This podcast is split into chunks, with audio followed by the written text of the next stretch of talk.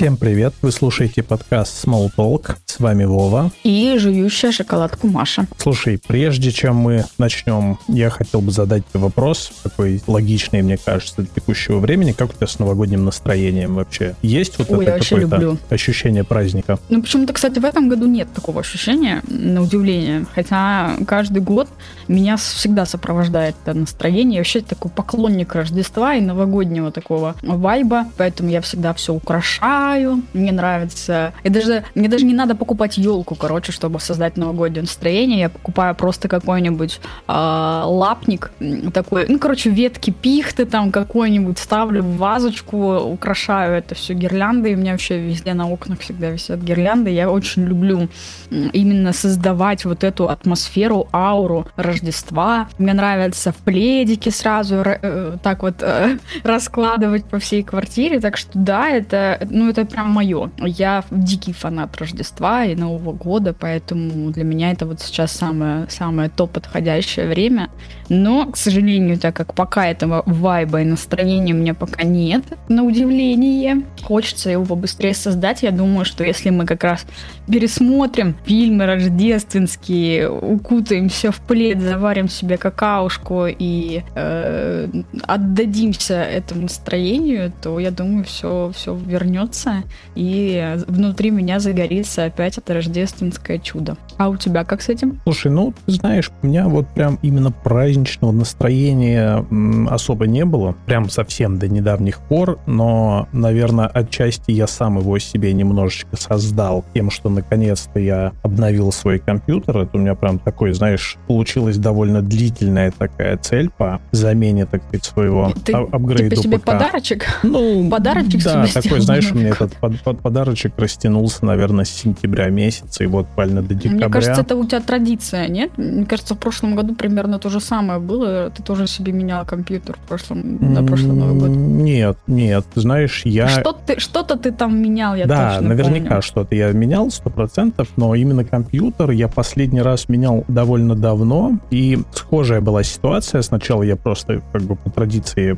купил себе новую видеокарту, немножко порадовался, радость была моя не очень долгой там, я понял, что нет, надо, чтобы все остальное соответствовало, и там как раз еще был такой, знаешь, момент, когда м, очень активно рос биткоин, а у меня на тот момент какое-то количество а, денег было как раз в биткоинах, я так смотрел просто на постоянно вот этот растущий график, на то, как фактически от дня к дню увеличиваются мои деньги, я такой, так, ну ладно, видимо, вот это знак, и надо, значит, собирать себе новый компьютер. Вот, в этом году... Не пожалел о своем решении? Слушай, ну вот мне его хватило, наверное, лет на 7. То есть я на тот момент прям так э, в связи вот с такой условной халявой, упавшей на меня с неба, да, я прям расщедрился, собрал такой довольно мощный компьютер, почти, наверное, все топовое, что можно было тогда достать, купил. Вот, хватило надолго, в большом счет об этом я не жалел. Вот, в этом году, конечно, и биткоинов не было, и- хотя они, по-моему, тоже росли. Вот, поэтому меня Надо было оставить, надо было немного оставить Ой, битка, ты слушай, это вообще, это, это извечная тема. Ты думаешь, я несколько раз считал, сколько бы я получил денег, если бы я тогда ни- ничего не потратил, а Ага. продал бы их сейчас. Вот. Ну, в общем, да, можно было вместо компьютера, наверное, там какую-нибудь маленькую квартиру купить, хотя квартиры сейчас тоже Мгм. подорожали, но тем не менее. Вот. И это как бы часть моего такого новогоднего настроения, которое сам себе создал. Ну, еще вот бу- буквально не- недавно, прям пару дней назад, случилась такая для меня довольно редкая вещь. Я часто участвую во всяких конкурсах, ну, знаешь, в таких, где надо там что-то репост какой-то сделать или еще что-то не очень требующих от тебя какого-то сильного вовлечения. Я думаю, ну, почему нет? Ну, тебе просто фартит в этом, Вов. Да не, Просто на самом деле я фартит. редко Мне вы- не фартит, поэтому я, я не, крайне, не использую. крайне редко выигрываю, вот, но я просто понял, что если этого вообще не делать, то, конечно, ты ничего и не выиграешь. И я так поэтому что-то там ставлю какие-то лайки, где-то что-то подписывался, репостил, и вот буквально пару дней назад, значит, в одном из конкурсов от а, российского магазина Individ, который выпускает там всякие вещи вещи по мультикам, аниме, кино, комиксам и вот этому всему. Вот. От них мне пришло сообщение, что я выиграл, значит, могу выбрать у них там любую футболочку из их магазина. Вот сегодня мне прислали трек-номер уже, что мне отправили, так сказать, мой выигрышный приз. Вполне вероятно, что прям вот перед Новым годом я его получу. Так что это вот тоже немножко, знаешь, прибавило мне такого какого-то новогоднего настроения таким неожиданным подарком. А, давай, Блин, наверное... это круто, я тебя поздравляю. Я прям очень тебя поздравляю с, с твоим конкурсом, с выигрышем. И я видела эту футболочку, футболочка классная. А, я еще в своем телеграм-канале, кстати, я, да, я хочу зарекламить. Да, это, слушай, это обязательно надо об этом сказать, да. Да, я недавно создала телеграм-канал, который называется Little Philosophy. А, это моя маленькая философия, потому что я вообще человек такой, который любит порассуждать на какие-то интересные темы. И так как мне не хватает наших подкастов с Вовой, потому что они у нас podcast не такие частые, как хотелось бы, я создала такой свой онлайн телеграм-подкаст, э, где я делюсь своими впечатлениями о любых темах, в том числе и о кино, и о сериалах и так далее. И там можно пообщаться, подискутировать на эту тему. Поэтому, если кто-то тоже любит обсуждать э, различные истории, тематики, фильмы и так далее, то, пожалуйста, присоединяйтесь, подключайтесь, там будет много чего интересного. Да, я обязательно прикреплю ссылочку в описании к этому выпуску, так что да, переходите, подписывайтесь, там оставляйте комментарии, пожелания и так далее. То есть, мне кажется, будет удобный способ такой нам повзаимодействовать, в том числе с нашими слушателями. Дай бог, мы с Владимиром еще создадим а, именно телеграм-канал именно для нашего подкаста. Вот, я думаю, что это тоже будет актуально. И если действительно наша аудитория начнет расти, то мы будем делать намного больше крутых, интересных вещей в канале, которые, а, опять же, привлекут еще больше ваших друзей и знакомых. Так что обязательно проявляйте какую-то активность, потому что без вашей активности мы просто не понимаем, а, стоит ли нам вообще продолжать это делать. Поэтому, ребята, если э, вам что-то понравилось, пожалуйста, реагируйте. Да, это вот. очень дельное замечание.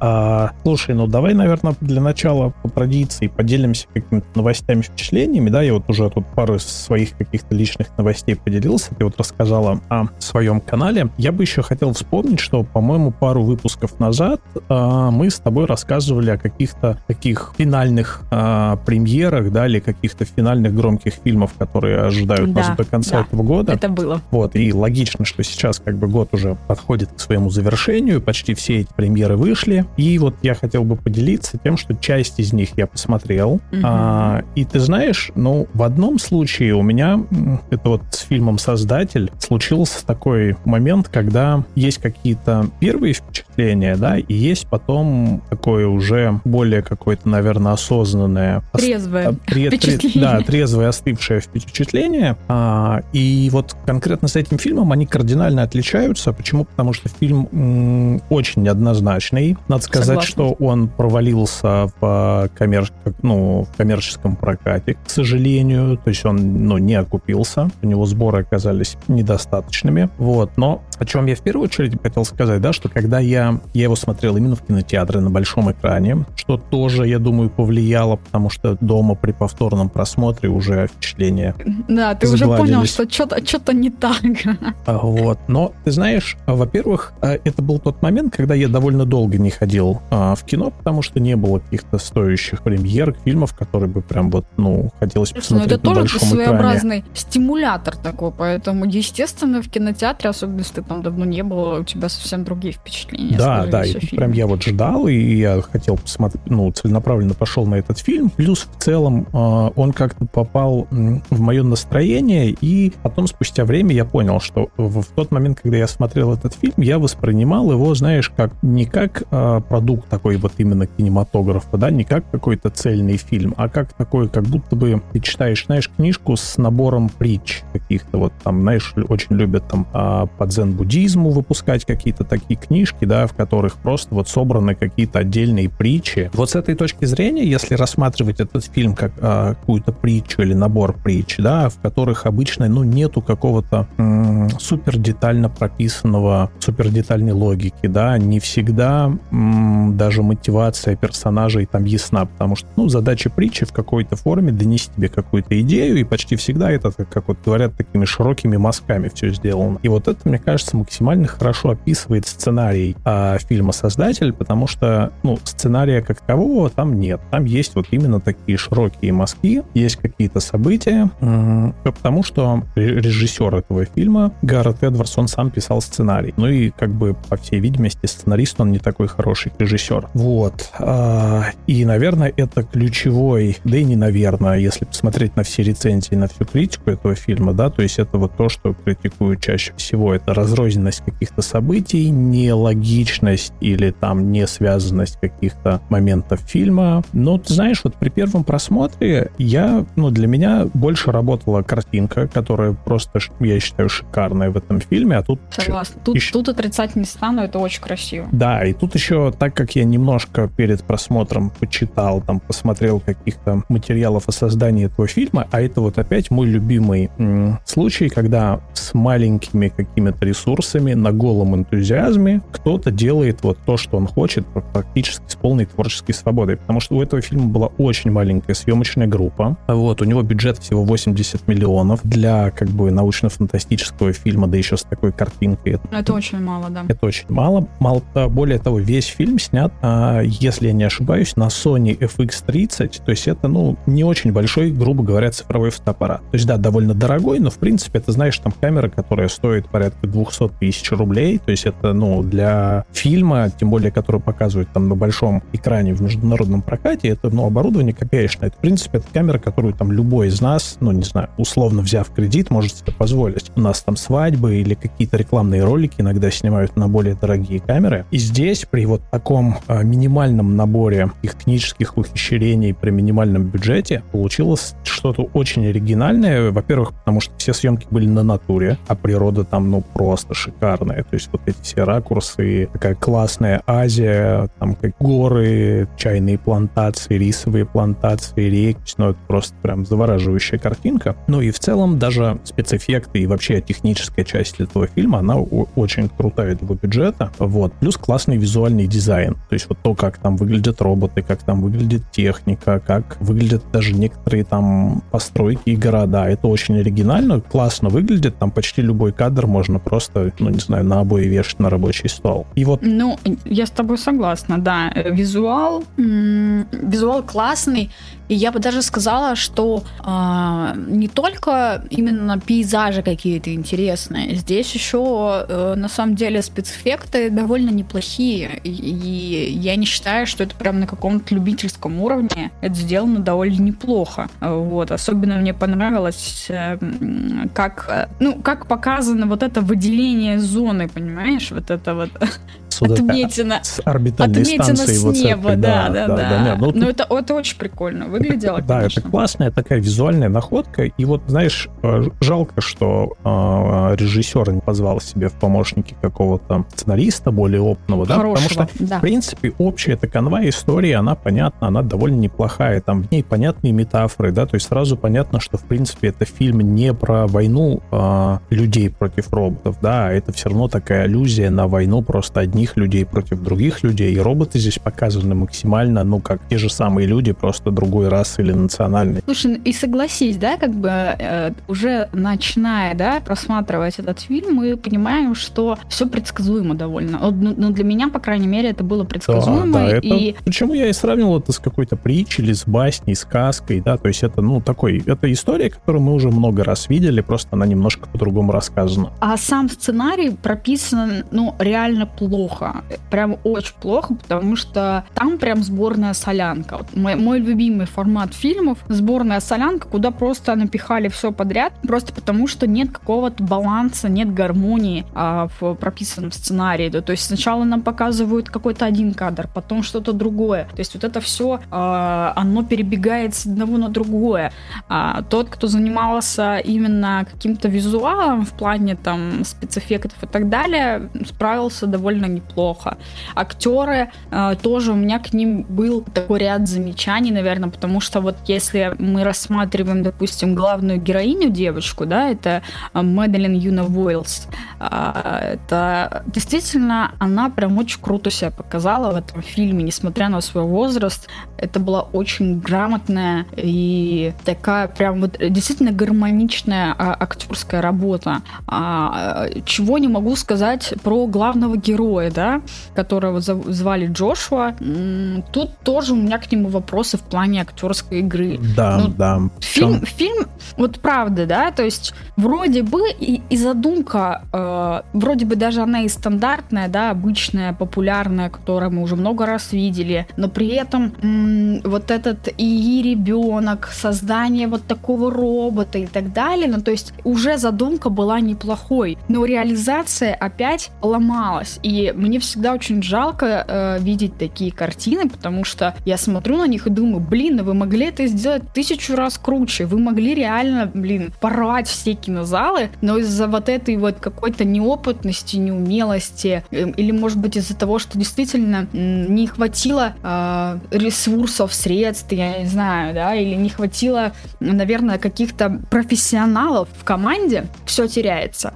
Естественно, этот фильм а, получил такой низкий рейтинг. Сейчас, кстати, он на кинопоиске с рейтингом 6,5, поэтому, ну, 6,5 окей.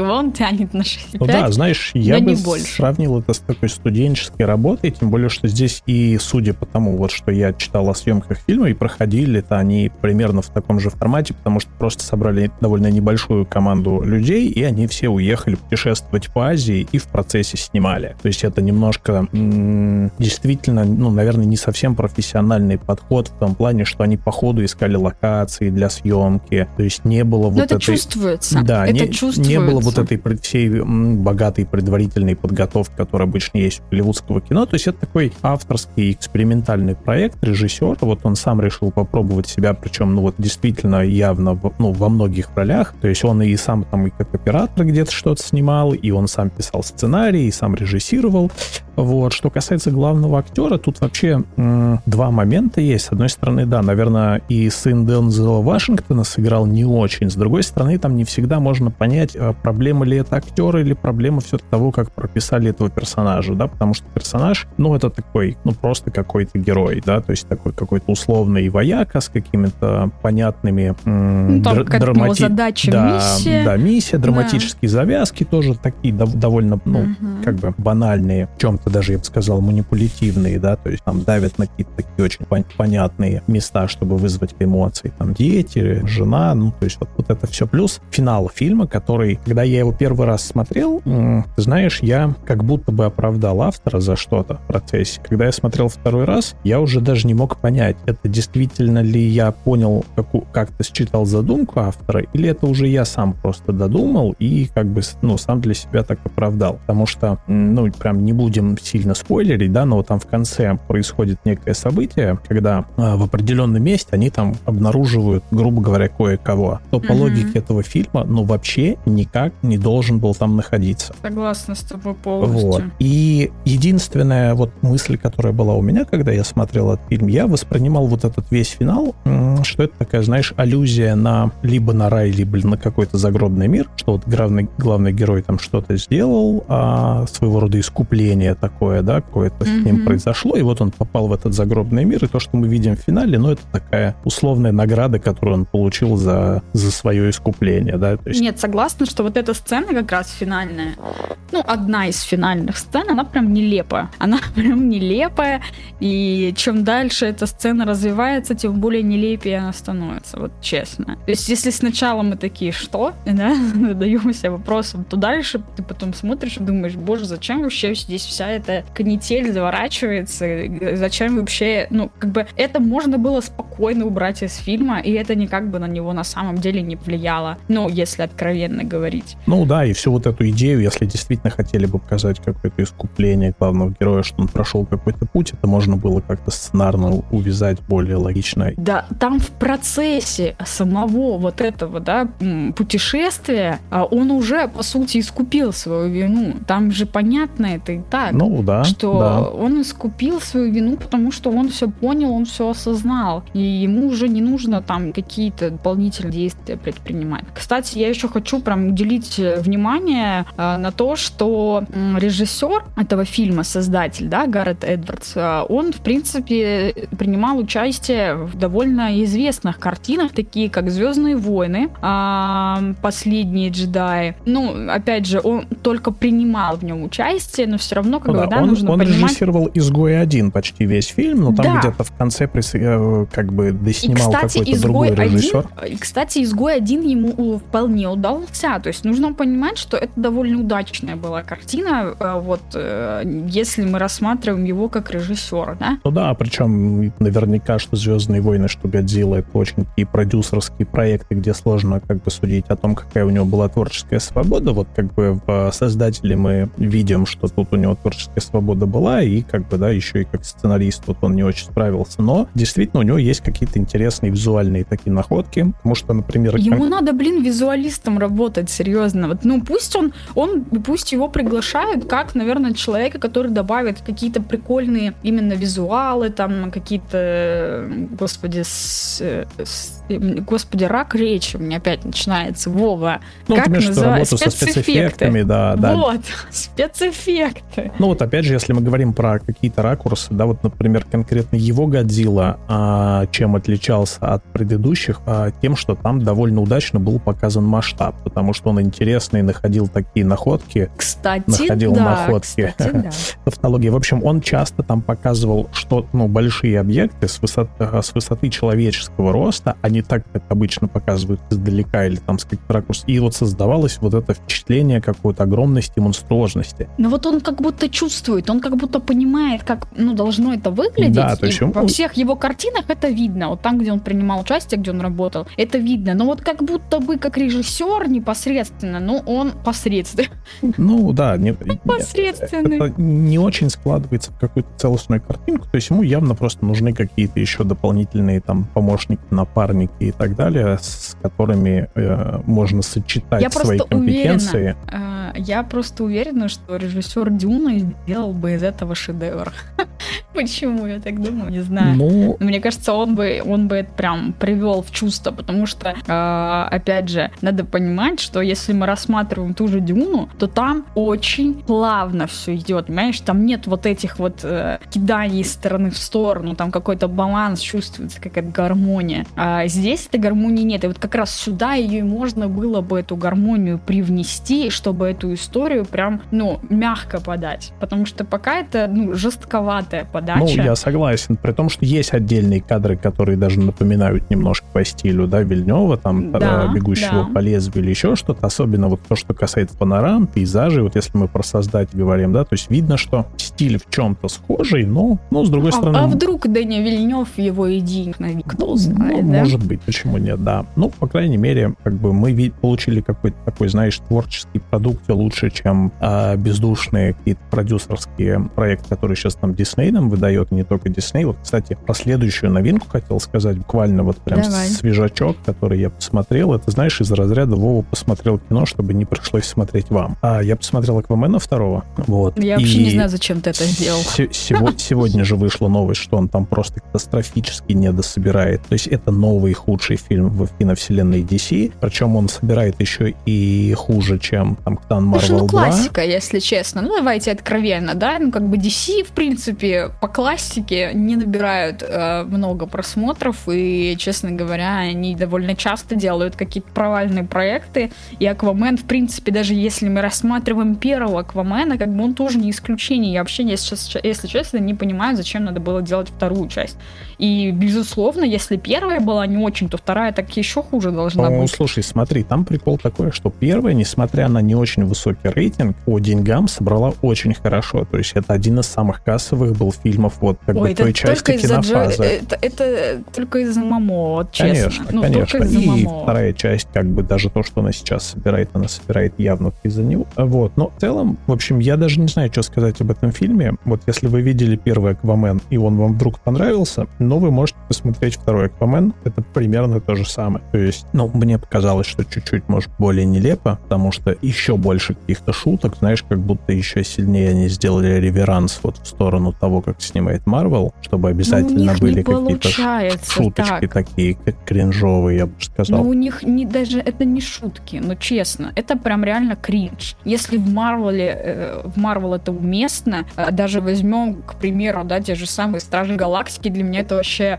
э, самая крутая э, вселенная, именно в, вот эта серия фильмов Стражи Галактики, потому что там реально классное чувство юмора. Оно хоть и довольно, да, где-то банальное, но оно реально там уместно. Но в DC это абсолютно неуместный юмор. Вот я не знаю, как они так шутят, короче, ну прям у них прям серьезные проблемы с чувством юмора, потому что они абсолютно нелепо и неумело вставляют шутки. И это реально выглядит прям глупо, кринжово, откровенно просто ты сидишь и, ну, так вот смотришь с фейспалмом и думаешь, боже, зачем вы вообще сюда это вставили? Ну вот, в принципе, не, не, не глядя, описала сейчас прекрасно Аквамен 2, потому что у меня примерно такие же эмоции при просмотре, особенно вот тех сцен. В общем, этой премьерой все понятно. И еще одна, наверное, это уже была последняя в этом году так, премьера, которую я хотел посмотреть. Это новый мультфильм от э, признанного мэтра Хаяо Миядзаки. Вот. Ой, вот тут мне интересно, который, потому что я его еще не посмотрела. Который у нас в прокате а, называется «Мальчик птица». В общем, я пошел на него в кино, смотреть его на большом экране. И, ты знаешь, он у меня вызвал очень противоречивые чувства. А я у себя, по-моему, в Инстаграме даже написал такую сторис. Вот э, я попытался я видела, да. охарактеризовать для себя как какое-то впечатление. И это вот впечатление, когда ты приходишь в гости к, там, к дедушке, да, он уже старенький, с деменцией, начинает тебе пересказывать какие-то истории, которые ты слышал сто раз, но только он этих историях уже начинает забывать, путаться, перескакивать с одной на другую, и ты слышишь вот то, что ты миллион раз слышал, только немножко по-другому, еще и это вот с какими-то урывками, а, переходами не очень логичными с одной истории на другую и так далее. Вот у меня именно сложилось такое впечатление, то есть, не знаю, то ли действительно уже Миядзаки стал староват, но м- очень много всего в этом было мультфильме, и, пожалуй, впервые, ну, у него всегда творчество такое, да, довольно яркое на какие-то необычные образы, да, оно всегда по-хорошему странноватое, но вот конкретно в этой работе складывалось впечатление, что тут перенасыщена вот эта странность, и многие вещи добавлялись, как будто бы, чтобы, не дай бог, это не показалось банальным. То есть Блин, сама... ты знаешь, это, это вот ты мне сейчас это говоришь, а я сразу вспоминаю нашу классическую, наверное, картину аниме э, Акиру, где для меня тоже было много чего странного. Ну, тоже, то есть это больше похоже на какую-то старую добрую классику, где м, тебя прям запутывают какими-то метафорами, какими-то э, жестами, взглядами, какими-то речами и так далее. Тебя прям э, реально как клубок запутывают в картину. И несмотря на то, что Хаяо Мядзаки, кстати, до этого, да, до этого фильма, до мультфильма, он же делал довольно интересные картины, и они довольно грамотно, гладко, э, гармонично, э, ну, как бы начинались и заканчивались. Здесь, я так поняла, ну, опять же, по твоим отзывам и так далее, я так понимаю, что здесь реально собран такой пазл из предыдущих работ Хаяо, перемешанный еще с какой-то странной вот этой вот идеей вот этого чего-то магически непонятного метафорического, что уже да, как бы... ты знаешь... Э, а... Что уже как бы не совсем понятно для современного общества, да, то есть раньше он как будто бы такая более легкая была подача вот этой метафоричности. Сейчас, ну, я так да, понимаю, он прям сильно это усложнил. Раньше как-то он балансировал на вот этой грани, когда у тебя м, довольно интересная, увлекательная история, и это всегда была сказка, но сказка была необычная. А здесь такое ощущение, как будто вот есть первый слой какой-то, это понятная история, там мальчик, э, который потерял маму, его отец как бы женится второй раз, и вот этот его, знаешь, а, ему нужно пройти через какие-то стадии там отрицания и принятия вот, ну, текущей ситуации. Сначала утраты матери, потом ему нужно как бы принять вот эту свою новую на маму и так далее. И понятно, что все события, которые мы видим в мультфильме, это вот его какая-то, ну, аллюзия, да, на вот его внутренний мир и все вот эти его переживания, какая-то его рефлексия. Естественно, там есть тема войны, вот, которая часто прослеживается в работах Миядзаки, только, опять же, здесь это, знаешь, несмотря на очень яркие образы, это прямо нарочито в лоб. То есть такое ощущение, как будто придумали какие-то интересные метафоры, но тебе их показывают так, чтобы ты, не дай бог, не пропустил, что вот ты прям обязательно понял, вот смотри, вот эта метафора, это война, потому что образы, которые выбраны, ну, это прям настолько наглядно. И вот перенасыщение каких-то вот отдельно вставленных вот их деталей или метафор, которые ты каждую из них понимаешь, что, что она означает, но ты не очень понимаешь, зачем она здесь. То есть они все как будто немножко не к месту, потому что они не очень вяжутся к основной истории. Когда их пытаются переплести как-то, да, ну, то есть выстроить некий событийный сюжет, то возникает очень много вопросов, почему персонажи ведут себя каким-то определенным образом. Плюс очень много возникает неожиданных каких-то, ну, знаешь, у него всегда были недосказанности в работах, да, то есть ты видел какой-то волшебный мир, тебе почти всегда до конца не объясняли, как он работает, но при этом это все было органично и вопросов не возникало. А в этой работе довольно часто прибегают к тому, что озвучивают или как-то сильно акцентируют внимание на каком-то правиле, но не объясняют почему. То есть, а вот просто должно быть так. Потом в какой-то момент по сюжету должно что-то происходить, и говорят, а вот у нас есть вот такое правило, должно быть вот так. Опять же, не объясняя почему. И вот это все какие-то поставляет такие вопросы, которые как бы ты и не очень понимаешь, зачем это вообще здесь, и ты не очень понимаешь, а почему это так. Поэтому вот я, в общем, вышел с довольно такими противоречивыми чувствами. Может быть, для людей, которые, знаешь, меньше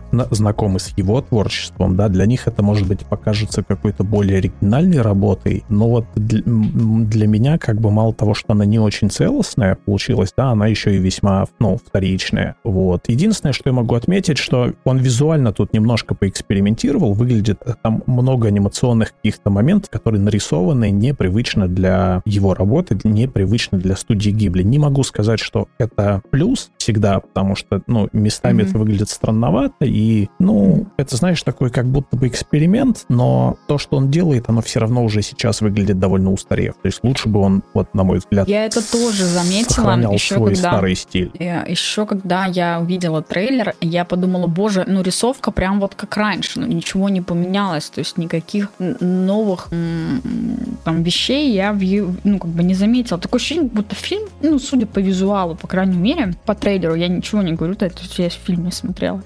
Но как будто бы э, фильм таких двухтысячных годов, лысых таких.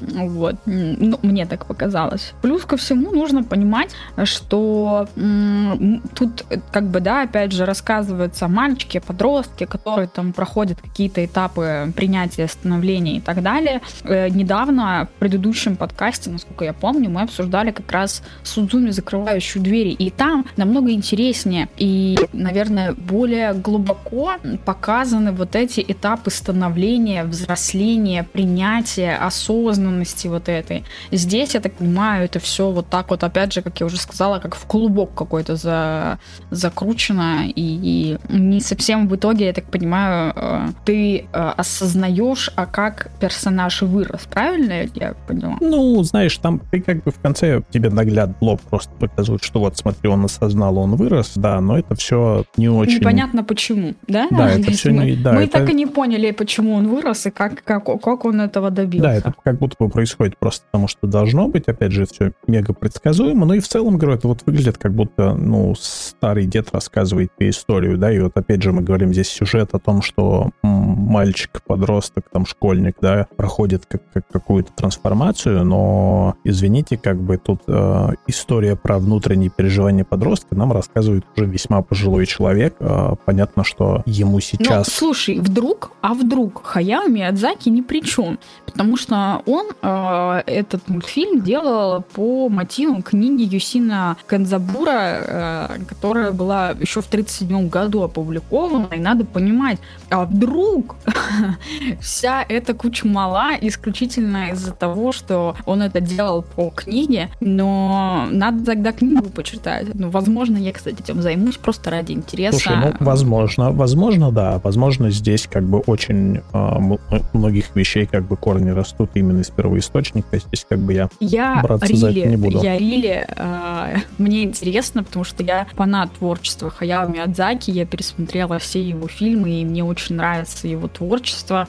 А, потому что я на нем выросла, по сути, поэтому мне будет интересно почитать эту книгу Юсина Канзавура, а, хотя бы просто потому, чтобы э, для того, чтобы понять, насколько, во-первых, сильно отличается это от книги, да, в работе Хаяо, во-вторых, для того, чтобы понять или оправдать, возможно, а, вот этот его такой fail, да, хотя я не хочу называть вообще работы Хаяо Миядзаки fail ом, но просто, во-первых, он действительно староват уже, и ему довольно тяжело, в принципе, как-то серьезно подходить к своей работе. Мне кажется, что он уже просто действительно не замечает каких-то вещей, и он немного невнимателен в плане э, создания вот этого плана работы и так далее. Поэтому нужно, нужно обязательно почитать эту книжку. Я потом почитаю и дам свою рецензию, резюме по этому поводу.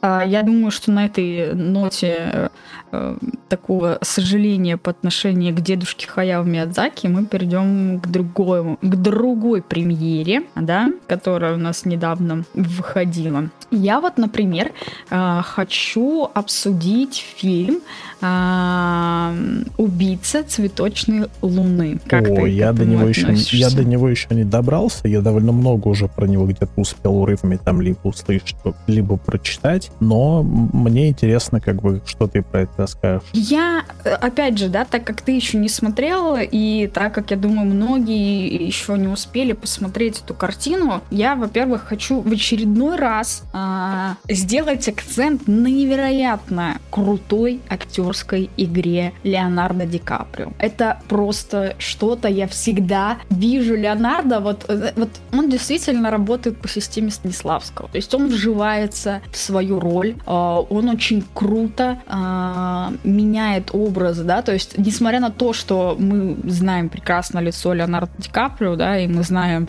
в каких работах он классных снимался, но он, согласитесь, он везде разный. Он везде со своим характером, со своей харизмой какой-то.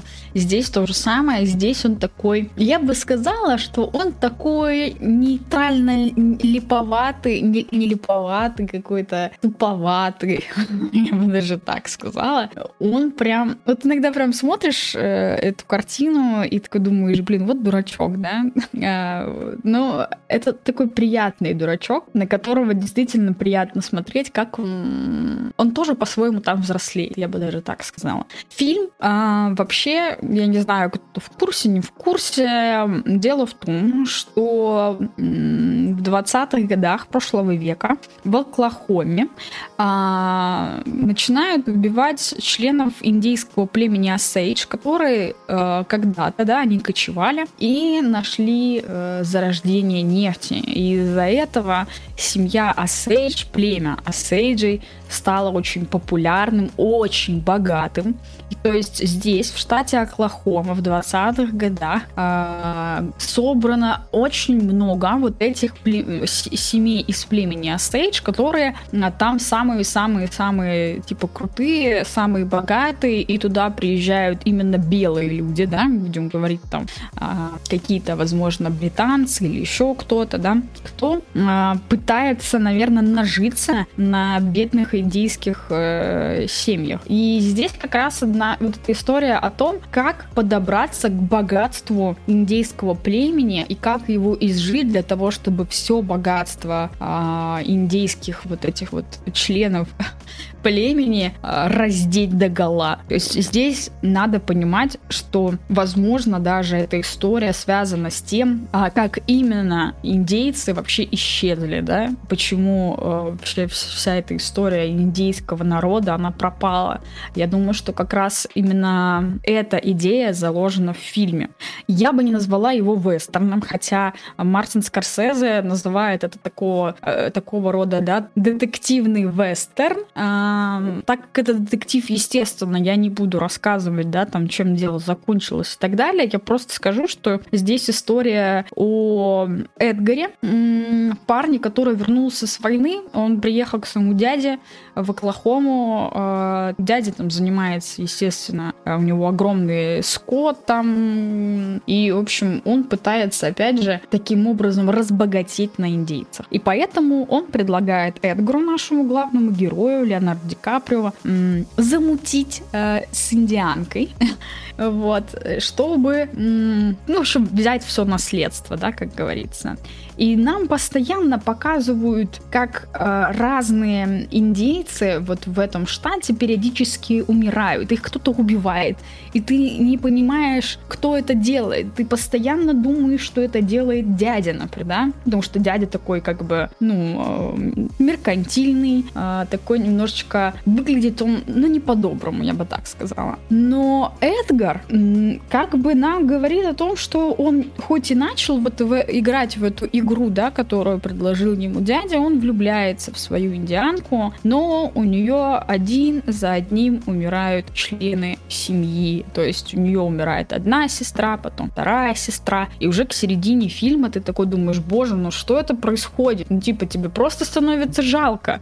Ты понимаешь, какова доля вот этого индейского э, народа, который просто реально страдает от белых людей, которые приезжают, да, и просто ради денег, ради золота, ради э, нефти просто истребляют буквально этот индейский род. Но это выглядит реально очень круто, это выглядит интересно. В какой-то степени фильм нудноват. Я сразу хочу предупредить, потому что фильм очень долгий. Ну, как все, по-моему, Он... последняя работа Скорсезе. Я вообще Скорсезе именно за это не, не люблю. Э, вот. Я не фанатка его работ, потому что он прям нудятиной занимается, и иной раз там можно, в принципе, половину сцен вырезать, они там ни к чему.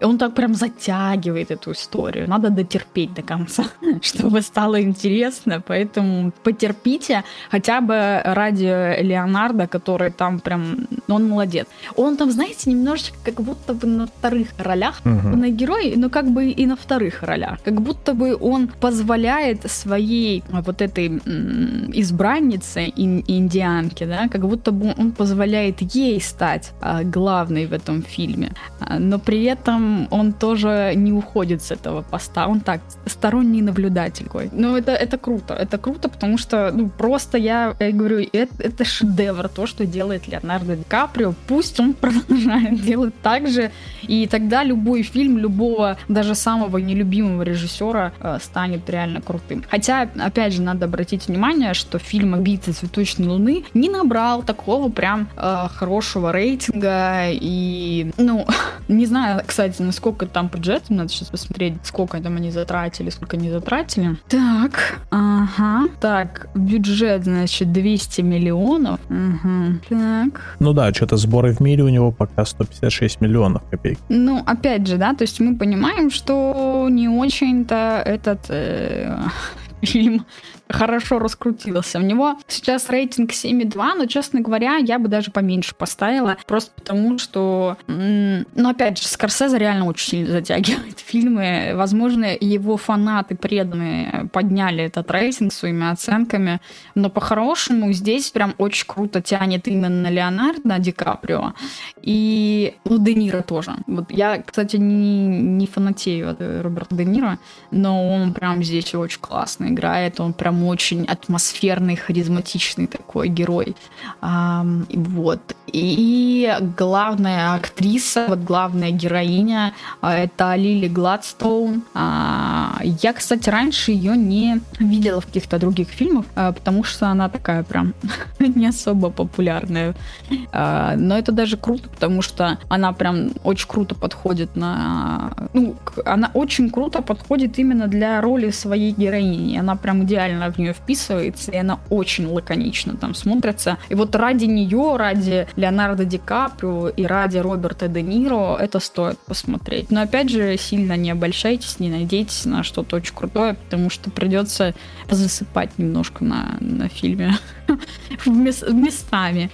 Ну вот. Угу. А, слушай, я еще хотел поделиться тут таким м, впечатлением, даже скорее немножечко вести итог. Да? Я в предыдущем выпуске кратенько пробегался по осеннему аниме-сезону. Он тогда там плюс-минус только стартовал, сейчас подходит уже а, к завершению. А, можно, так сказать, стопроцентно сделать выводы о всех выходивших в этом сезоне сериалах. И вот я бы на несколько хотел остановиться. Во-первых, неожиданно здесь оказалось, ну, два, наверное, таких неоправданных ожидания. В одном случае это скорее неоправданное ожидание в плюс, в другом это все-таки в минус. А, во-первых, а, сериал под названием «Нежить и неудача», мы, а, в тот раз вот ты на него обратила внимание, мне он тоже показался крайне интересным, необычным а, своей завязкой сюжетной, там, подходом к юмору, к рисов и так далее. Вот, но, к сожалению, он продержался буквально первые две-три серии на вот этой волне, и потом он просто куда-то стремительным каким-то локомотивом улетел вообще в другую сторону, то есть в сериале появилось еще огромное количество персонажей, градус безумия ушел куда-то в какую-то другую сторону, даже сама химия между персонажами, она стала какой-то, ну, таким набором каких-то однообразных штампованных шуточек, которые скачивают из серии в серию. В общем, из такого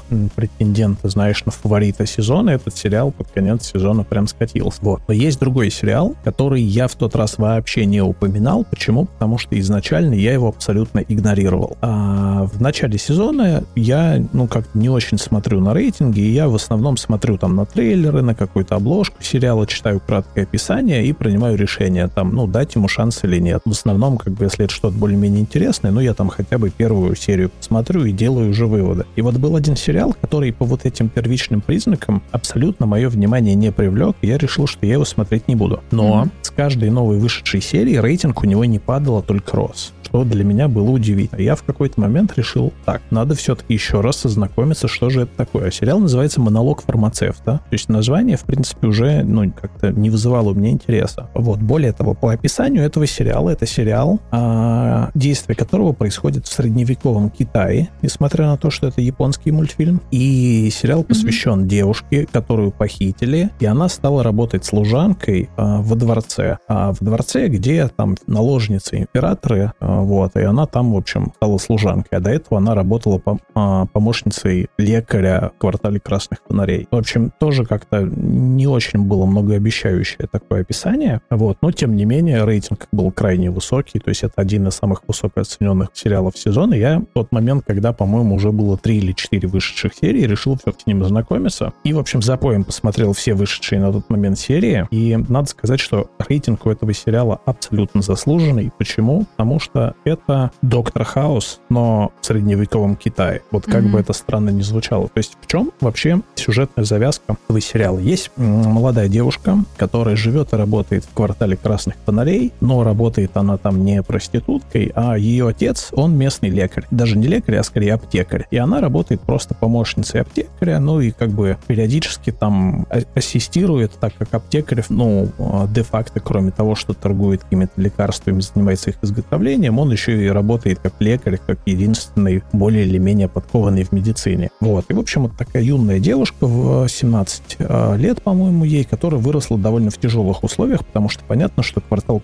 красных фонарей, да, это такое место контрастов. С одной стороны, здесь есть какие-то очень успешные вот эти а гейши, да, куртизанки там, и ты видишь их богатую, красивую жизнь, но при этом там вокруг как процветает преступность и так далее. Вот. А в средневековом Китае была развита такая вещь, что девушек похищали, отдавали их а, работать служанками, но смысл был в том, что тот, кто ее отдавал туда, постоянно получал процент с ее зарплат. То есть это, в принципе, такой довольно выгодный преступный бизнес, когда ты просто похищаешь человека, и потом фактически этот человек постоянно тебе приносит какой-то небольшой доход. И вот в один прекрасный день она довольно далеко уходит от дома в поиск там каких-то лечебных трав, ее похищают, и она оказывается сначала просто вообще прачкой, то есть самого такой служанкой самого нижнего уровня, но во дворце императора, во дворце, где живут, значит, все его наложницы, а в то время как бы, ну, с понятное дело, свои вот эти политические какие-то порядки и так далее, да, императору нужно было обязательно там большое количество наследников, и, соответственно, у него было очень много наложниц, каждая из которых конкурировала с другой, потому что каждая хотела, чтобы вот у нее, значит, родился мальчик, именно ее ребенок стал будущим императором, а она, соответственно, потом просто станет матерью императора, и вообще вся ее жизнь удастся. И вот, в общем, наша героиня, которая по складу ума, это действительно доктор Хаус. То есть она довольно умна и подкована, потому что ее срань, ну, воспитывал отец как бы аптекарь, да, который mm-hmm. разбирается в медицине, ну и не только в медицине, в целом он такой необделенный, скажем так, интеллектом человек. При этом у нее довольно суровый характер, потому что она выросла в довольно, ну, жестких таких условиях. Она знает себе цену, она не поддается ни на какие провокации. Вот она оказывается в этом дворце, в, а, невольно втянута, скажем так, ну, в такую почти детективное такое дело медицинского характера, потому что там якобы есть какое-то проклятие, и у наложницы императора у одной за другим погибает ребенок. А она, mm-hmm. а она просто случайно становится свидетелем очередного такого случая и понимает, что местный лекарь, он не очень компетентный, вот, а она почти сходу понимает, в чем причина. То есть вот действительно такой доктор Хаус. То есть она понимает, что нету здесь никакого проклятия, есть сугубо медицинская причина, почему у него погибают эти наследники. Но так как ей абсолютно не хочется встревать ни в какие проблемы, она там просто пишет какую-то записку, в общем, она пытается анонимно сообщить о том, что вот есть вот такая причина, и младенцы погибают из-за этого, и нарывается на местного, ну, как бы считается, что он евнух, потому что обычным мужчинам нельзя находиться во дворце, где наложницы, вот, потому что, ну, понятно, мужик, вокруг куча красивых женщин, оператору внимания на всех как бы хватает только по очереди не очень часто, соответственно, чтобы mm-hmm. никто другой в свободное время их не утешал, там в основном работают евнухи. И вот один из таких евнухов, это очень молодой красивый парень, которому там все служанки и наложницы сходят с ума из-за его красоты, но он там выполняет всякую администрацию административную работу, то есть он такой что-то вроде распорядителя. Он обращает внимание mm-hmm. на главную героиню и довольно быстро вычисляет, что это она сообщила о, есте... ну, о причине, почему погибают младенцы, и он ее берет в оборот и начинает постоянно пользоваться ее вот какими-то навыками и умениями, и в итоге у нас весь сериал строится на том, что это такой вот, ну, доктор Хаус, то есть это такой, знаешь, почти детективный процедурал на именно, ну, медицинскую и около медицинскую тему, то есть каждый раз возникает какое-то новое происшествие или еще что-то, в котором зачастую даже нехотя наша э, героиня пытается, значит, разобраться и попутно еще э, занимая какую-то свою роль во внутренних вот политических интригах вот этого дворца и всего прочего. Ну, естественно, там дальше складывается целая история, оказывается, что и у, и у нее прошлое, ее собственное не так ясно, и у нее есть некая связь с этим дворцом, и вот этот молодой Евнух, судя по всему, совсем не Евнух, и тоже он там не просто так находится. В общем, довольно интересный развивается сюжет. Было очень неожиданно. То есть вот прям очень классный сериал, который, мне кажется, такой, знаешь, универсальный не только для любителей аниме. Во-первых, тут э, Китай, а не Япония, то есть немножко другой вообще сеттинг. Даже, я бы сказал, немножко другая подача сюжет. Плюс это действительно вот, ну, такой Доктор Хаус или, знаешь, средневековый какой-то CSI, то есть вот что-то такое детективно-медицинское, очень необычно, прикольно. Вот. И еще про одно аниме я хотел сказать. Я в прошлый раз раз говорил, то это такой тоже... Мне кажется, для тебя нужно, Вов, отдельную рубрику аниме заводить, если честно. О, слушай,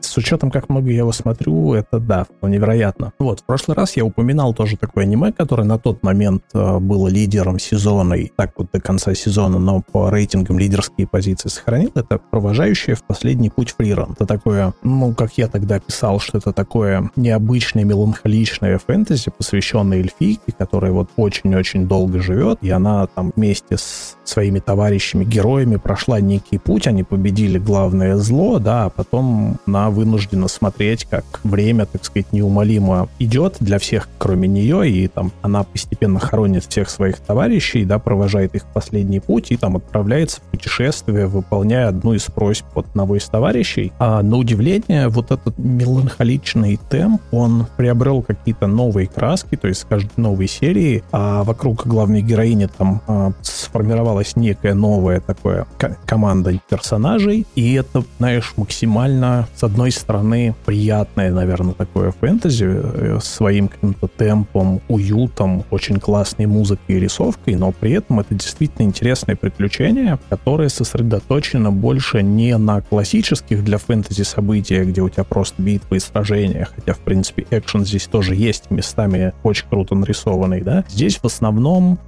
все приключения и истории построены именно на раскрытии характеров персонажей и их взаимодействии. Это очень интересно. Очень необычно показано вот это восприятие мира человека, который живет гораздо дольше, чем все остальные, то, как для него меняются ценности каких-то вещей, как у него меняется восприятие мира. Но при этом и через эту призму показаны как раз некоторые недостатки, какие-то ценности. То есть вот на протяжении своего пути она путешествует с обычными смертными людьми, которые гораздо меньше живут, чем она. И с одной стороны, она делится с ними какой-то мудростью, а с другой стороны, она постепенно и учится чему-то у них и постепенно, знаешь, как переоценивая какие-то свои взгляды, меняя внутреннюю какую-то систему ценностей. И вот это все в таком mm-hmm. волшебном фэнтезийном мире. В общем, это очень классная история, она до сих пор еще продолжается. А, там, по-моему, 28 эпизодов будет у этого сериала в общей сложности. То есть прям очень такое, знаешь, наверное, это одно из самых сильных вообще аниме этого года. Я прям вот максимально могу его посоветовать всем, особенно если хочется какой-то, знаешь, необычной, волшебной такой сказочной истории без привычных для японского аниме каких-то штампов. Слушай, ты тут а, рассказывал про аниме, да, про наложницу а, и про императора. И я просто, прости, но я просто не могу упомянуть, не упомянуть фильм Жанны Дюбари, который вышел в этом году. Он вышел летом, но я до него дошла только сейчас. Я уже рассказывала о нем в своем телеграм-канале, но я хочу и сейчас здесь буквально пару слов сказать об этой картине. Во-первых, это картина, которая была создана режиссером, актрисой э, Май Вен. Э, полное имя ее Май Вен Лебеско. Э, если кто помнит, в пятом элементе была такая голубая певица, синяя такая. Uh-huh. Вот это она. Oh. Да, да. И она режиссер фильма э, Жанна Дюбари, и там же она сыграла главную роль. А, хочу отдельно, а, пока я не рассказала историю фильма, а, хочу отдельно выделить девочку, которая играла там Жанну. По сути, она еще была Жанна Бикю, вот, и она играла Жанну Бикю, как, которая была подростком. То есть там показывают нам сначала маленькую Жанну, потом Жанну подростка, да, и потом уже взрослую Жанну. И вот Жанну подростка сыграла а, модель, французская модель алжирского происхождения, ее звали Лоли Бахия, зовут. Лоли Бахия. Это просто невероятно красивая женщина, ну, по крайней мере для меня, в плане моей эстетики, да, моего вкуса, ну это невероятно красивая актриса, модель, и она очень гармонично смотрится в фильме, и, ну, она приковывает к себе взгляды, реально, ну, это ради нее стоит хотя бы начало фильма посмотреть. А вообще, если мы говорим о фильме, э, то, во-первых, Майвен шикарно отыграла свою роль Жанны Дюбари. Я еще в пятом элементе обратила внимание на то, как круто, как э, элегантно подходит к роли э, Майвен, э, да, еще тогда, когда она была певицей в пятом элементе, то здесь она, она многогранна, она как алмаз, она действительно, вот э, она прям ради себя действительно снимала этот фильм, несмотря на то, что там играет Джонни Депп, которого мы давно не видели уже кино из-за его этих расприй со своей бывшей супругой. А, но при этом я прям хочу сказать, что они очень классно вдвоем выглядели в кадре, и Джонни Депп даже как-то пропадал а, в, в этом кино, а, а Майвен, она как-то прям настолько, она заняла такую центральную... Не, понятное дело, что фильм как бы у Жанни Дюбари, она главная героиня, и, естественно, все внимание будет приковано к ней, но она своей актерской игрой действительно привлекает ну, очень много внимания. А, и опять же, надо сказать, что да, а, эта история из 18 века. Это Франция. История о простолюдинке Жанны Бюкю. Она была дочерью кухарки и а, какого-то монарха. Вот. Ее, в общем, скрывали, да, как, как всех бастардов скрывают, ее тоже скрывали. И, но она при этом очень многому научилась. И так как она была довольно эрудированная, интеллигентная и воспитанная, ее а, приглашали в такие знат дома, а, и там она еще больше набиралась какого-то вот этого опыта. И в итоге с возрастом она понимает, что ее красота, ее интеллект это то, ну, чем она может пользоваться в жизни, потому что какая, ну, то есть у нее может быть судьба, если она простолюдинка, да, и как крестьянка такая колхозница. Ну что ей делать, да? Либо дерьмо, простите, разгребать, да, либо становиться а, такой, не хотела сказать продавщицей своего тела, ну, в общем, куртизанкой. И она становится куртизанкой, а, ее под свою руку, под свое плечо берет граф Дюбари, а, собственно, ну, он ее снял, мягко говоря.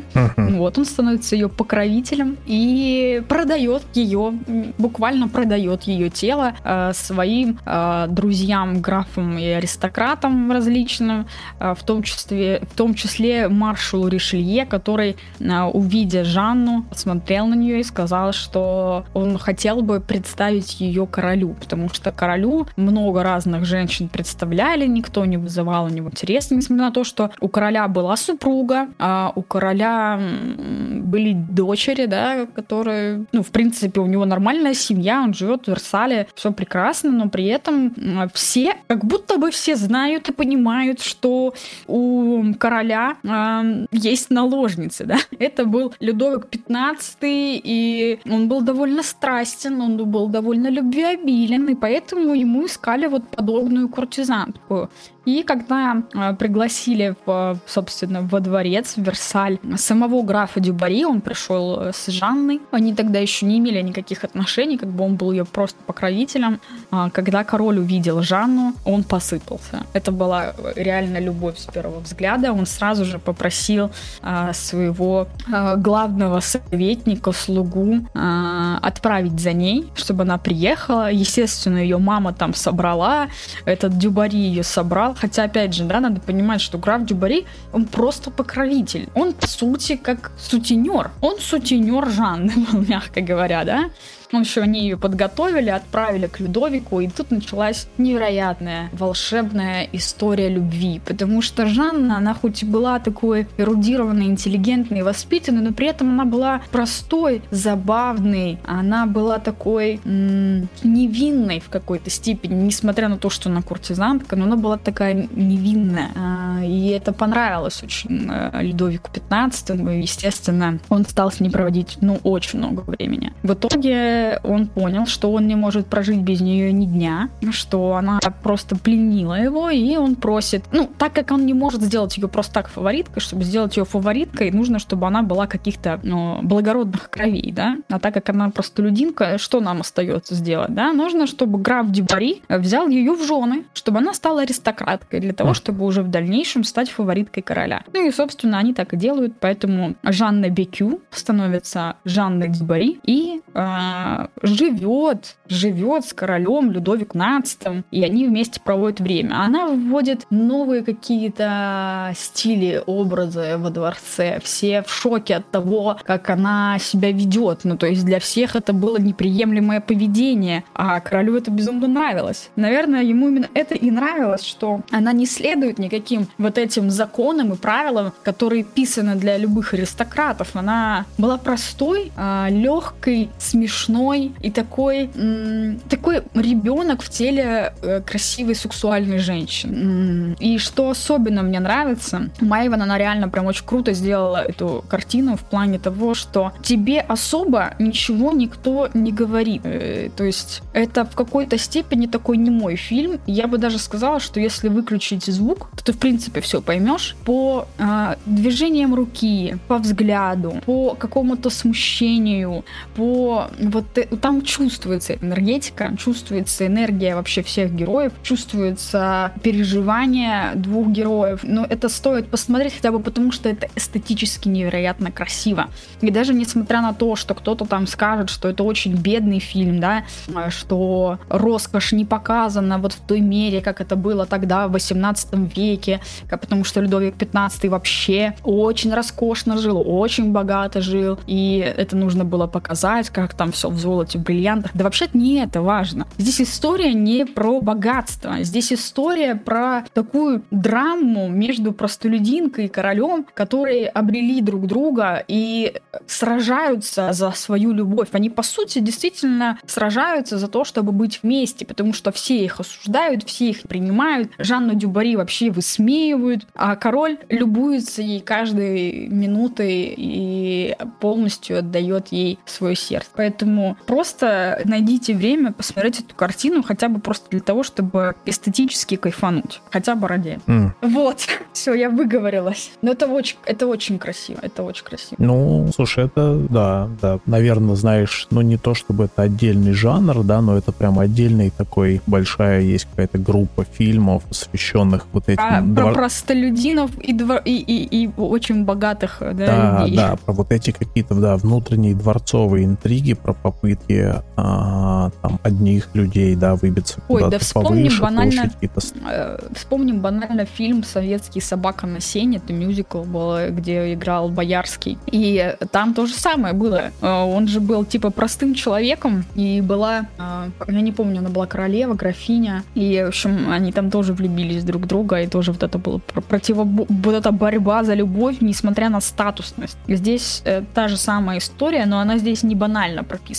Это выглядит очень красиво, и э, там еще озвучка автора есть. По-моему, по-моему, я, мне так кажется, что эта озвучка была же и в фильме «Парфюмер». Ну, мне так uh-huh. показалось, поэтому это тоже очень красиво звучит. Это все там все так бархатно, так все нежно. В общем, очень приятный для просмотра фильм. Ну, блин, может мы уже так как-то перейдем к премьерам, к премьерам, к рекомендациям на Новый год, а то что-то настроение новогоднее от нас от, откатилось да, немножечко. Да, надо сделать какую-то такую подборочку новогодних рекомендаций. Дадим тогда слово тебе сначала, Вов, потому что я уже заболталась, у меня в горле пересох, надо попить. А, слушай, я, ты знаешь, у меня такой немного, может быть, отчасти не банальный подход к новогодним фильмам, потому что, ну, с одной стороны, понятно, что есть а, что-то, от чего довольно будет сложно увернуться, да, и предновогодние дни, и в процессе праздников.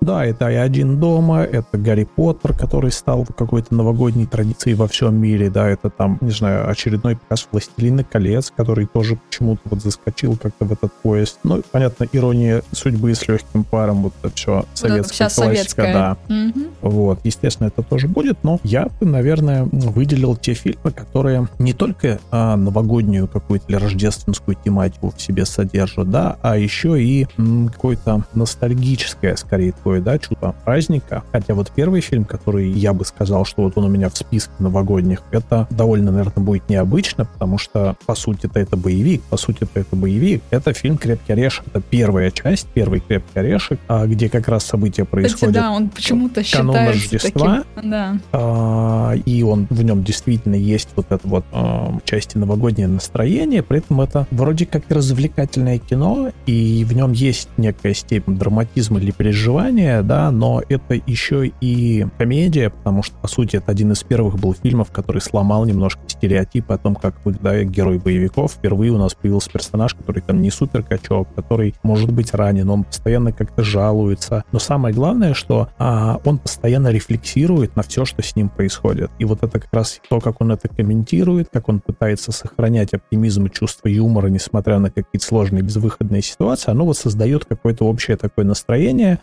что вроде ты должен испытывать напряжение, да, но при этом каждый раз сам главный герой все время вот этот градус напряжения как будто бы сглаживает и сохраняет такой вот уровень какой-то оптимизма и вот общая еще вот эта, говорю, зимняя такая атмосфера, то есть это вот один из таких, знаешь, моих новогодних фильмов. Вот. Вторая рекомендация, ну, она будет гораздо более банальная, хотя это, наверное, самое свежее произведение из тех, которые у меня в списке новогодних. Это мультфильм «Клаус» 2019 года. вот, который просто, не знаю, я его вообще обожаю. Это, наверное, один из Шикарно. самых любимых моих мультфильмов последних лет, вот их современных. Во-первых, он очень классно выглядит, там очень крутая анимация и вообще визуальный стиль, плюс мне очень нравится его какая-то атмосфера и подача. Он мне очень сильно напоминает произведение Терри Пратчета, вот, по какому-то подходу к юмору, наверное, по попытке показать э, разные грани как персонажей, да, и вот очень такая классная история. Во-первых, это и не банальная сказка, это интересный взгляд на то, как э, появилась легенда, да, о Санта-Клаусе, как он вообще зародился, вот. Mm-hmm. И при этом это такой универсальный, мне кажется, мультфильм, который будет интересен и детям, и взрослым. Да, я только хотела сказать, что это не только для детей фильм, да. и детям будет очень уместно, круто посмотреть его, и взрослые реально кайфанут. Да, и еще вот Вообще отличие... там анимация классная, да? Он, и анимация классная, и история да, классная. Да, да, и в нем нету какой-то очень такой, то есть, да, там понятная идея, но он не скатывается в излишнее какое-то да, морализаторство, вот там нету какой-то излишней слезодавилки или чего-то такого, что вот присуще. Ну, ты знаешь, это, э, это как раз из разрядов, из разряда мультфильмов, которые не Дисней, не Дисней, не Pixar, это вообще не то совсем, это реально авторская работа, опять же, да, мы, мы знаем, что это Netflix, э, да, выпустил этот э, мультфильм, и он реально очень сильно отличается от тех мультфильмов, которые мы смотрим сейчас. По крайней мере, потому что у него интересная идея, интересная графика, и она отличается. Правда, да, отличается от того, что очень есть сейчас. Много. Вот, еще одна рекомендация от меня, она будет тоже анимационная, но гораздо э, менее, наверное, известная работа, хотя в определенных кругах э, режиссер довольно известный. Это мультфильм, который у нас в России назвали «Однажды в Токио». Вообще он называется знаю, а, да. «Токио. Год возраст», то есть «Токийские крестные отцы». Это мультипликационный мультфильм а, Сатоси Кона. Очень крутой режиссер. Вот, у него есть безумно крутая работа под названием «Паприка». Это вообще одно из моих самых, наверное, любимых полнометражных аниме, и это то произведение, которым а, вдохновлялся Кристофер Нолан для создания фильма «Начало». Причем это, он это особо не скрывал, что очень многие идеи он да, там почерпнул прям оттуда. Да, да, да, да, практически списывай, но не один в один. Это вот то. И вот однажды в Токио это такая рождественская история, которая читает в себе и драму, и комедию в довольно хороших пропорциях. То есть это вообще история о трех совершенно разных людях, которые оказались э, бездомными по совершенно разным причинам. Вот. И эти трое бездомных в преддверии Рождества зимой в Токио находят, э, значит, младенца, которого оставили там с какой-то запиской. И вот они, Жене, все, всего этого мультфильма пытаются найти как его родителей, то есть как как-то разрешить эту ситуацию, пристроить куда-то в это, этого младенца и попутно лучше узнают друг друга, и каждый из них э, сталкивается со своим прошлым, сталкивается с какими-то событиями, которые помогают им пережить какие-то свои собственные проблемы. То есть это такая взрослая, наверное, все-таки история, но при этом очень такая, ну, по-хорошему, что ли, эмоциональная. То есть э, там есть и драма, есть комедия, есть какие-то такие довольно грустные моменты, но при этом и очень веселые. И все это очень необычно срежиссировано, потому что по подаче это очень похоже на какие-то голливудские истории рождественские, но при этом вот степень драматизма в каких-то событиях и степень того, как показаны характеры персонажей, она вот отличается от того, что принято в Голливуде, то есть это вот ближе к какому-то такому авторскому кино, и вот это очень необычное сочетание того, что это мультфильм, а при этом в нем есть элементы какой-то драмы, и это еще рождественская история, и все равно, естественно, как в любой истории, там есть какой-то хэппи-энд, есть какая-то степень, ну, не то чтобы сказочности, да, но какого-то такого везения э, на грани чуда, которое формирует вот это все равно ощущение какой-то рождественской сказки, то есть это такая вот классная э, рождественская история, при этом, ну, не самая, наверное, банальная, потому что не очень часто я вижу, чтобы эту работу упоминали в там топах э, новогодних или рождественских. Вот, наверное, три работы, вот, которые я бы прям выделил, да, то, что я точно посмотрю на этих новогодних праздниках. Вот все эти, эти три, это будет как бы, ну, сто процентов. Ой, э, ну, это, классно, я респектую твоему выбору. А теперь перейдем к моему выбору. Ты уже упомянул Клауса, ну, это реально круто, это стоит посмотреть. А второе, а, второй мультфильм, о котором я правда хочу сказать, это Гринч. Для меня это прям новогодний мультфильм. Я очень долго откладывала в своей жизни просмотр Гринча мультфильма, да, 2018 года, но в какой-то момент я таки рискнула и такая думаю, ну все, хочу посмотреть, и я ни разу пожалела. Это, это очень крутая история, банальная, опять же, да, это банальная история, как плохое становится хорошим, но это настолько все красиво, мило происходит, что и весело, и смешно, и забавно, и надо, кстати, сказать, что звучивал Гринча Бенедикт Кембербэтч, mm-hmm. ну это для, для иностранцев, опять же, но это на самом деле не самое главное, самое главное, что история действительно стоит того, чтобы просто кайфануть вот от этого рождественского вайба, поэтому рекомендую обязательно тоже посмотреть. А, вот, второй мультфильм. А, я, наверное, сначала по мультфильмам пройдусь. которые... Ну, потому что ну, для меня Рождество, новогоднее настроение, оно каким-то образом, знаешь, как-то с детства связано. Для меня это что-то такое, детская радость какая-то, чудо, подарки. Второй мультфильм, а, я думаю, уже многим известный, это «Рождественская история». Мультфильм, который был снят в 3D. А, ну, тогда еще оно только развивалось, поэтому в какой-то степени графика этого мультфильма покажется такой странной, но при этом прикольный. А, она прям берет свое. Во-первых, она очень такая смысловая, эта история. Ну, то есть мы уже, в принципе, знаем а, рождественскую историю, да, про Скруджа, который такой, типа, скряга. А, поэтому, мне кажется, он, он называется Скрудж. Но просто конкретно этот мультфильм очень круто показывает всю историю становления Скруджа, как он меняется, как э, он понимает, что он в чем-то не прав, и это классная будет э, тоже картина для того, чтобы могли и дети посмотреть, взрослые, потому что и для детей это будет полезно, и взрослым для осмысления, какого-то осознания тоже будет очень полезно третий мультфильм, про который я хочу сказать, вышел совсем недавно.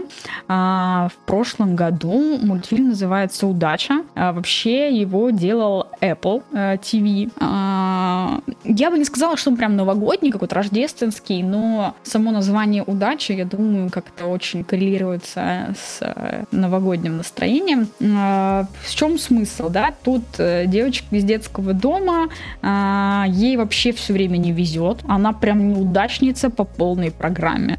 Вот прям если можно назвать неудачником кого-то, то это прям она. Она воплощение неудачи. И она все время думает, что за фигня, почему так происходит. А тут она решает на улице угостить котенка сэндвичем, и а, котенок теряет такую монетку. А монетка приносит капец какую удачу. И это реально счастливая монетка. И в конечном счете оказывается, что котик-то непростой, а котик-то из волшебной страны, из страны удачи, а, где, собственно, вся эта удача и вырабатывается. И там мы понимаем, как идет, в принципе, распределение удачи и неудачи среди людей, как это вообще произошло, как, в принципе, а, все это работает внутри, то, чего мы не видим, то, что скрыто от наших глаз. И, в общем, она попадает в мир таких лепрекончиков, которые, как на заводе, раскидывают удачу в мир и стараются сделать людей счастливыми. И там очень интересно. Люди обретают счастье в этом мультфильме. Мультфильм прям однозначно рекомендую, особенно детям. Взрослым тоже понравится, хотя он может показаться кому-то прям очень детским, но я кайфанула. Для меня, как для взрослой, прям, ну, очень зашло. Вот. Так, что еще? Еще хочу сказать обязательно про, к просмотру «Отпуск по обмену». Это фильм, я думаю, все помнят, да, с Кэмерон Диас, э, с Джудом Лоу. Для меня это прям теплая, вайбовая, рождественская новогодняя история, которую стоит смотреть обязательно. Многие почему-то не относят это к новогодним фильмам. Я отношу сто процентов. Это создаст романтическую а, какую-то рождественскую новогоднюю обстановку. Так что я даже не буду много говорить об этом фильме. Зачем? Я думаю, многие уже его смотрели. Э, посмотрите еще раз. Теперь mm. перейдем, а, теперь перейдем к комедиям. А, первая комедия 2015 года, а, Рождество называется. Это история про трех друзей. А, такие, ну, то есть я даже, опять же, не буду вдаваться в подробности, но надо просто понимать, что эти три друга, а, значит, кто, кто актеры, да? Джозеф Гордон Левит, а, это Сет Роген. А, я думаю, вы знаете Сета Рогена по, опять же, там, в куче комедийных фильмов, в которых он снимался. А, например, последняя, где он играл с Шарли Стерон. Mm, да, классная, mm, кстати, комедия была. Да, ну то есть ну, он очень крутой комик э, и ну реально зайдет многим, я думаю, фильм просто кто хочет поугарать. Легкий, банальный, простой фильм, э, ничего необычного в нем нет, просто для поднятия настроения. Вот. И, наверное, наверное, я еще расскажу про фильм э, «Пара на празднике». Блин, простите, я 10 раз буду еще говорить про этот фильм, потому что ты, по-моему, так и не посмотрел его, да? Нет, я его еще не смотрел, да. Ты мне про него ну, рассказывала. Вот отлично. Сейчас новогоднее настроение как раз поднимется. «Пара на празднике», блин. Короче, я уже тысячу раз про это рассказывала, э, но вот где-где, что-что, а вот рождественское настроение с этим фильмом 100% у вас вас будет гарантированно.